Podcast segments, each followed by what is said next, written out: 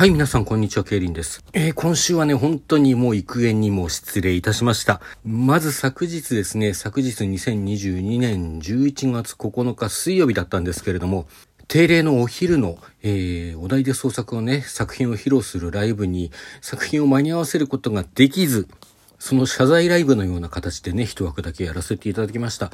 で、そのライブの中でですね、あのまあ、もう手はつけていて、できる見込みなので、あの当日中にね、できる見込みなので、水曜日のうちに収録を上げますって言ったんですけれども、そして実際にあの、書き上がりはしたんですけども、どうしてもこう収録する時間がうまく取れなくてですね、こうして2022年11月10日木曜日に収録している次第でございます。大変申し訳ございません。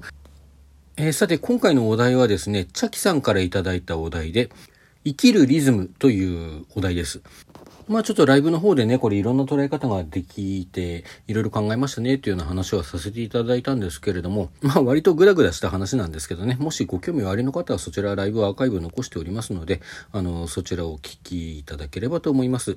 では早速読んでいきましょう。えー、タイトルはそのまま、お題そのままです。えー、生きるリズム。それではどうぞ。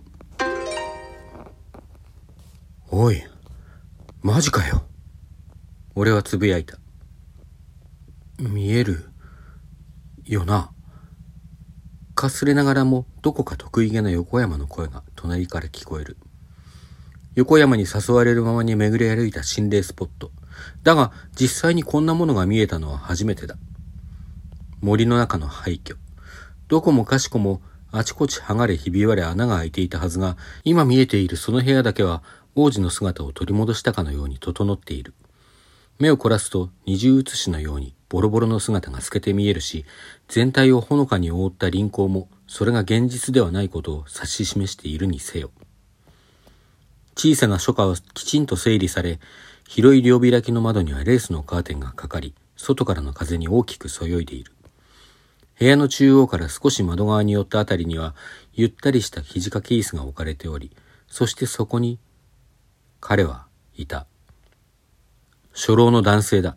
スラックスとシャツ、ベスト、手の行き届いた白髪、細縁の丸眼鏡、膝の上で開いた本のページが風でまくれないように押さえながら読書に勤しんでいるようだ。と、横山が男性に近づいた。お、おいやめろと言いかけた俺には構わず男に手を伸ばす。恐る恐る動かした右手は男性の肩をスッとすり抜けた。男性は無反応。どうやらこちらには気がついていないようだ。横山が俺を見る。俺は呆然とその瞳を見つめ返した。一切干渉ができないまま時間が流れ、数十分後にその光景が消えるまでの間、俺たちはそこに留まった。何だったんだろうな。帰りの車を運転しながら俺は口を開く。幽霊ってのは何か心残りがあって出てくるもんじゃないのか。なのにあのじいさんずっと本を読んでいるだけで読み残しの本でもあったのかね。横山はしばらく無言だったが、やがておもむろに話し出した。仮説ならある。仮説？うん。実は北崎には行ってなかったけどさ、あの家のこと少し聞いたことがあって。聞いたことって人が住んでいた頃のこと？うん。あそこにはさ、昔ある家族が住んでいたらしいんだけど、まあ、よくある話でさ、子供たちはみんな自分の家庭を持って出て行って、奥さんは亡くなって、最後に残ったのはじいさん一人だったって。それが、あの幽霊。だと思う。いや、でもさ、誰かは分かったとして、なんだって幽霊なんかに。そのじいさんはね、すごく几帳面な人で。几帳面？そう。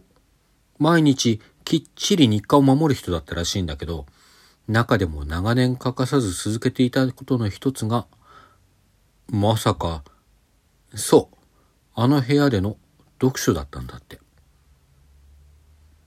もちろん仕事を辞めてからのことだろうけどね。それでも80過ぎまでは生きていたらしいから、随分長い間だよね。この道路が通る前は、あの林がちょうど商店街から住宅地に抜ける抜け道になっててね、通りかかる人たちは、あの人が本を読む横顔を窓越しに見ては、もうそんな時間か、なんて思ってたんだってさ。考え込んでしまう。横山は続けた。日課は他にもあって、朝の散歩とか、昼頃ベランダでタバコをふかすとか、時間が合えばそういう姿も見えるって話だよ。だとしたら、あれは幽霊じゃなくて、あの空間に焼き付いた記憶みたいなものなんだろうか。ああ、なるほど。そういう考え方もあるのか。横山は感心したように言う。というとうん。俺が思ってたのはさ、命にはリズムがあるよね。リズムそう。心臓の鼓動とか、呼吸とか。歩くペースだって変化はあっても一歩ごとにバラバラだったりはしないし、食事や睡眠にもある程度決まったリズムがある。飯や睡眠は乱れがちだけどな。まあね。でも、それが続くと調子を崩したりするだろ命には本来一定のリズムがあるんだよ。というよりも、ん？俺、思うんだよね。むしろそのリズムこそが命の本質、いや、本体なんじゃないかって。それは。だから、あの人もさ、規則正しいリズムを生活の中に作り出すことで、それが命の営みの一部にまでなっていたんじゃないかな。幽霊っていうのが命の名残だとすれば、そういうこともあるのかなって。さすがに飛躍しすぎではないのか。そんな言葉を俺は飲み込む。生活とは生きる活動と書く。英語では生活も生命もどちらもライフ。同じ単語だ。生活のリズムとは命のリズムそのものではないのか。だとすれば横山が言うように生活習慣そのものが幽霊になったとしても不思議はないのか。つぶやいて俺は思いを馳せる。あの空間でいつまでも繰り返される亡き人の生きるリズムの残像に。はい、というお話でした。いかがでしたでしょうか？まあちょっと後半ね、説明っぽいというか、まあちょっとわかりづらくないかなというのが気になるところですけども、まあもしもなんかね、あの、よくわかんなかったよとか、あるいは逆に、いやいや良かったですよとか、あの、わかりましたよみたいな、あの、感想がありましたらね、あの、お便り等いただければ大変嬉しく思います。まあ、ライブの方でも散々言い訳したんですけど、今回若干こう難産でしたね。割とこう、お題をいただいた時にそのお題からいろいろイメージを膨らますんですけれども、そのイメージがね、割とこう、幅広すぎて、どっから取っかかりを見つけていいのか、うん、自分でね、あの、わかんなくなっちゃったというような感じで。まあ、とはいえ、あの、すごくいいお題だったと思いますね。この生きるリズムっていう言葉自体にすごくエモみがあるなぁなんてことを考えながら、えー、お話を考えてみました。お楽しみいただけたのでしたら幸いでございます。さて、当企画、ハッシュタグお題で創作では常時参加者を募集しております。毎週、えー、今日は木曜日になっちゃってますけども、あの、毎週基本的には水曜日に、あの、お題で創作のね、作品を発表するこの収録の枠の中で、来週のお題、次回のお題というものを発表いたします。まあ、ちょっと今日はこの後発表しますけどね。で、そのお題に基づいて、翌週の水曜日までに何らかの創作を上げていただく、このラジオトーク上で発表していただくという、そういう企画でございます。まあ、今回私自身このように遅れておりましてですね、多少あの、遅れたりしても全然、あの、遠慮いりませんので、あの、ご自分のペースでね、あの、参加していただけたら大変嬉しく思います。えちなみに私は小説を書いてますけれども、小説以外のものでも構いません。え短歌ですとか、えー、俳句ですとか詩ですとかあるいは音楽とかだとねあのラジオトークでも発表できるかなと思いますしあるいは絵画イラスト映像作品などでもですねどこか他のところで発表していただいた上でそこへのリンクをね概要欄に貼っていただいてラジオトークの方ではその作品についてのトークをしていただくというまあ、そんなような形で参加していただければなというふうに思っております。ちょっと変わったところではね、そこのお題に基づいてある方に絵を描いてもらって、その絵に、えー、合うような形で、えー、お話を考えて描くということをされていた方もいらっしゃいます。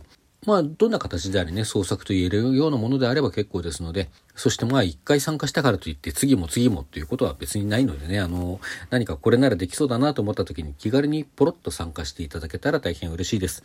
また、そのお題の方ですね、あの、毎回のお題の方も常時募集しておりますので、こちらもお便り等でですね、どしどしお寄せください。さて、今回ちょっと後先がいつもと逆になりましたけども、次回のお題の方を発表していきたいと思います。次回のお題はこれだ大パーツ。えこちらお題はですね、10日の有限さんからいただきました。まあ、それが作られた時代には本来存在するはずのない、えー、科学技術等を用いて作られた何らかの異物というものですよね。まあ、現在ね、あの、かつてその、何ですか、一部オカルト系の雑誌とかでね、よく取り上げられていたオーパーツというものは、多分ほとんど全てあの、どんなものか解明されているんだったと思います。まあ、とはいえね、あの、とてもロマンをかき立てる題材ではありますのでね、こちらこの枠内で、えー、朗読できるような作品に収まるように、ちょっと頑張って書いてみたいと思います。どうぞお楽しみに。それでは皆さんさようなら。また来週。